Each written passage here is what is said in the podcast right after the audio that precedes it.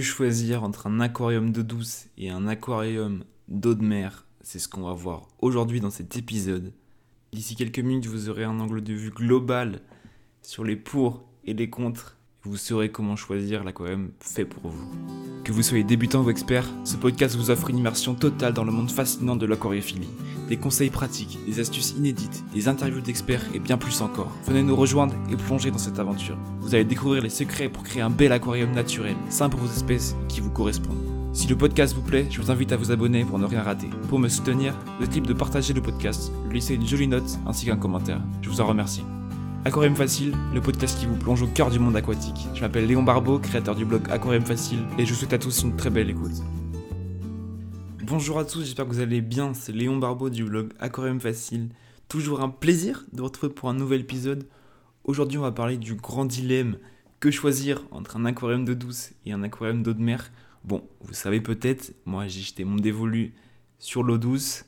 Aujourd'hui, le but de cet épisode, c'est de vous expliquer un peu les pour et les contre de chaque aquarium et surtout comment choisir celui qui est fait pour vous. On va commencer directement avec l'aquarium d'eau douce. Donc l'aquarium d'eau douce, il va être plutôt réputé pour sa facilité d'entretien. C'est-à-dire qu'on va souvent le recommander aux débutants en aquariophilie qui veulent se lancer, qui ne savent pas encore quoi choisir entre l'eau douce et l'eau de mer. Et eh bien souvent, on va les orienter vers l'aquarium d'eau douce, surtout s'ils ne sont pas prêts à passer beaucoup de temps dans l'entretien.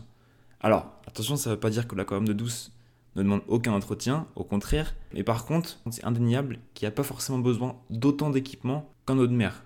Par exemple, euh, un éclairage, un filtre et un chauffage, ça suffit dans la majorité des cas. Et donc au niveau de l'entretien, on peut aussi avoir plus de facilité à trouver le matériel. Si l'aquarium s'y prête, on peut tout à fait changer l'eau avec de l'eau du robinet.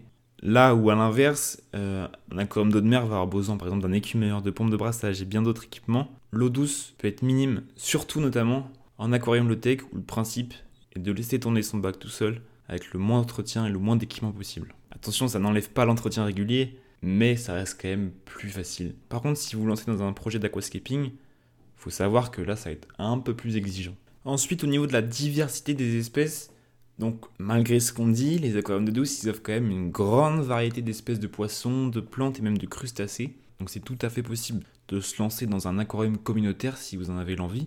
Euh, même un biotope, pas de souci, lancez-vous. Il y a une belle diversité d'espèces quand même. J'entends souvent dire ouais, on a quand même de douce, on n'a pas trop le choix, machin. Si, il y a quand même du choix. Il faudra s'adapter, c'est sûr, à l'espèce choisie, mais il y a quand même du choix. Donc voilà, c'était un petit, euh, une petite mise au point. Et après, on a souvent aussi des, donc on a souvent les poissons les plus populaires en aquariophilie qui font partie des poissons d'eau douce. Donc pour ne citer que, on va avoir les guppies, les poissons rouges, les poissons combattants, les platis, tout ça.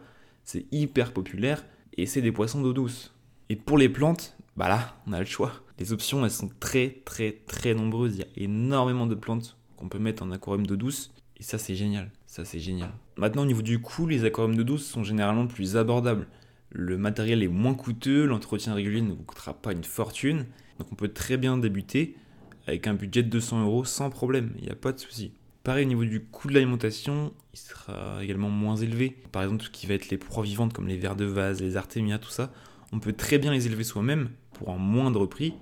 Et puis, euh, si jamais vous voulez plus euh, de facilité avec, euh, avec des aliments secs comme les granulés ou les paillettes ou les flocons, tout ça, ça reste quand même relativement abordable. donc enfin, au niveau de l'impact environnemental de l'eau douce, eh bien, il va être assez moindre. Surtout quand on opte pour un aquarium low-tech, le but c'est d'être en symbiose avec la nature. vous comprenez bien que le but c'est de limiter l'impact environnemental. Euh, attention par contre, en aquascaping, on va avoir plus de matériel.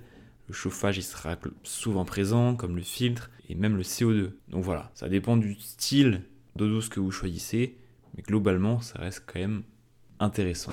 Passons maintenant à l'aquarium d'eau de mer. Donc la spécificité de l'eau de mer, ça va être sa beauté et sa diversité. Y a énormément d'espèces disponibles et très souvent on va avoir un aquarium très coloré avec des belles couleurs, avec des coraux parfois qui vont ajouter une dimension esthétique forcément immédiate, il n'y a pas trop le choix, des poissons clowns en passant des aux chirurgiens, et puis on peut avoir tout ce qui va être des crevettes, euh, des étoiles de mer, des crabes, il y a pas mal d'exotismes euh, disponibles en écosystème marin. Et ça, ça plaît du coup à certains, à tous ceux qui, sont, qui se lancent dans l'aquariophilie d'eau de mer. Et ce qui va être intéressant en eau de mer, c'est qu'on va avoir un biotope qui va être à choisir. Souvent, le choix il est fait soit vers le récif, c'est-à-dire qu'on va avoir euh, une focalisation sur les coraux, mais parfois on peut aussi avoir un biotope plus orienté fiche, orienté poisson, et qui va plus s'adapter à l'environnement naturel et aux besoins des poissons. Donc voilà, il y a un petit choix à faire, une petite subtilité. Je ne connais pas énormément en eau de mer, donc j'irai pas plus loin par peur de vous dire des bêtises, mais je vous laisse vous renseigner sur internet si jamais euh, ça vous intéresse. Et enfin, passe le nier, on peut très facilement dépasser les 500 euros, même pour un, même pour un bac entrée de gamme, euh, pour débuter, pour se lancer, peu importe, on va avoir du mal à être en dessous des 500 euros. Surtout que je vous conseille quand même d'opter pour du matériel de qualité. Et puis on peut avoir un entretien qui va être un peu plus exigeant en termes de temps et en termes de rigourosité. Donc comment choisir? Ça va dépendre de plusieurs paramètres. Tout d'abord votre niveau d'expérience. Si vous débutez, je vais plutôt vous conseiller de vous orienter vers un aquarium d'eau douce pour vous familiariser en tout cas avec la pratique. Bien qu'il soit tout à fait possible de démarrer un aquarium d'eau salée en étant débutant, c'est tout à fait possible. Mais personnellement, j'aurais tendance à vous orienter un petit peu plus vers l'eau douce pour débuter.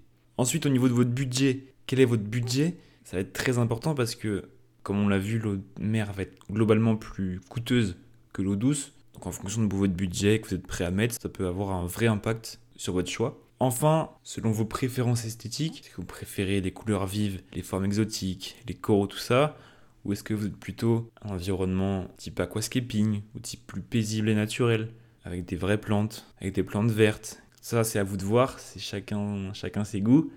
Et enfin, selon votre engagement en temps, euh, un aquarium d'eau douce sera hormis aquascaping, sera globalement plus facile et moins chronophage qu'un aquarium d'eau salée. Donc voilà, je vous laisse réfléchir à tout ça.